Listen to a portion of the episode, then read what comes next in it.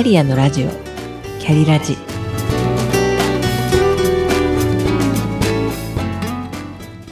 この番組は自分の中の多様性と可能性を最大限生かして輝いていきたい。そんなあなたを応援するキックカウンセリング番組です。お疲れ様です。キャリアコンサルタントの香りです。八百屋さんに柿や生栗が並び始めました。山の方は少しずつ秋めいてきたんでしょうね。秋のお彼岸の時期はシルバーウィークと呼ばれているそうですが大型連休を取る予定の方はいらっしゃいますか？お彼岸の時期のタブーに結婚式や納車お宮参りなどがあります。その中の一つが引っ越し。私今月頭に今年度3度目の引っ越しを決行いたしました。前回お話しした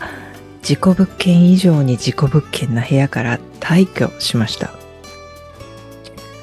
今回の引っ越しを決めた一番の理由は気が触れた隣人ではありましたが別の大きな理由は先月8月に母が体調を崩して1ヶ月もの間寝込んでしまったことでした。両親の食事や生活のサポートに通う毎日の中で両親の衰えが家の端々から見受けられて両親だけでなく自分の人生の終わりの準備も見据えてお家丸ごとの片付けができるのは私の体力的にも今なのかなとも思い始めたのが決め手となりました。というわけで今回は自分の引っ越しと同時進行で行った実家の生前整理断捨離についてと今回急な引っ越しでお世話になった業者さんに伺った遺品整理全車離のお仕事の裏事情についてお話ししてみたいと思います。ぜひ最後までお聞きください。そんなこんなで実家に戻ることに決めたものの、実家の断捨離、生前整理は想像以上に大変でした。何もないところに引っ越す作業が仮に1日で終了するとしたら実家の断捨離とスペースを空ける作業はその10倍の気力と体力が必要で丸10日以上はかかったでしょうか。うちは両親ともに健在なので説得をしながら処分するかしないかの確認や決断をさせるのも大変でしたがそれ以上に大変だったのがゴミの処分です。家の中に何がどれだけ収納されているのか全体量を把握した上で今捨てるもの今は捨てないものを振り分け押し入れや物置を全て空にして仕分けして収納し直していった結果出た可燃ごみ不燃ごみの量は45リットルのゴミ袋でざっと50袋分。でさらに家電や家具など粗大ごみは一部屋分にもなりました。少し前にご近所の老夫婦がお二人で介護施設いわゆる老人ホームに入ることになったんです。お二人が施設に持っていける私物の量はほんのわずかですから残りは業者さんに家丸ごとの全車離を依頼してでその時の出たゴミの量たるやトラック数台分だったといいます。かった費用も数十万円です。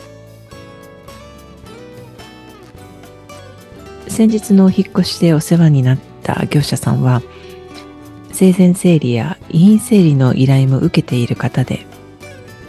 お仕事の裏事情についてこんなことを話してくださいました。家丸ごと処分の仕事を受ける際処分する理由や事情まで事前に知らされないものの家に入った瞬間の独特の一周から孤独死や自死で死後何日も経っていただろうことが想像できるそうです。その匂いは例えようがなくあえて言うなら獣が腐敗した匂い。顔や全身について取れないと思う匂いだとか。火葬場の職員さんより大変なお仕事ですねと言いましたら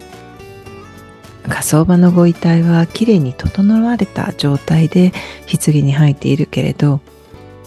家はその人が生きていた日のままの状態を見せられるからねとおっしゃってました。依頼主さんが立ち会われる場合もあって言葉は何も発しないものの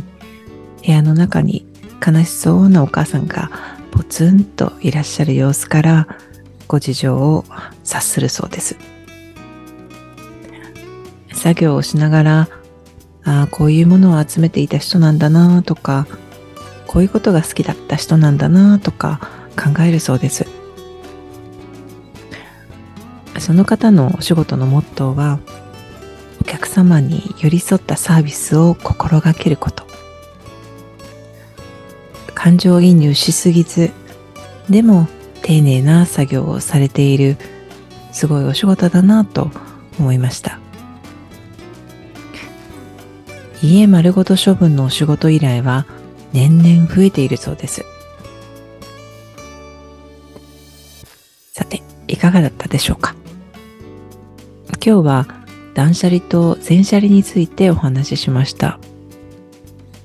実家から離れて暮らしている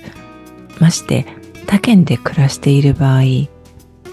まとまった休みを取って実家の片付けを手伝うのは容易ではありませんよね。ご両親が亡くなった後実家の整理をしていたら買い置きしてあった新品の服や調味料が押し入れから大量に出てきた。しばらく帰っていなかった間にゴミ屋敷になっていた。なんて話はよく聞きます。物を処分するには気力も体力もいりますがお金もかかります。心を鬼にして少しずつでも計画的に処分を始めてはいかがでしょうか。本日も最後までお聴きくださりありがとうございました番組についてのコメントまた取り上げてほしいご相談やご質問がありましたら番組概要欄のリンクからお寄せください。それではまた。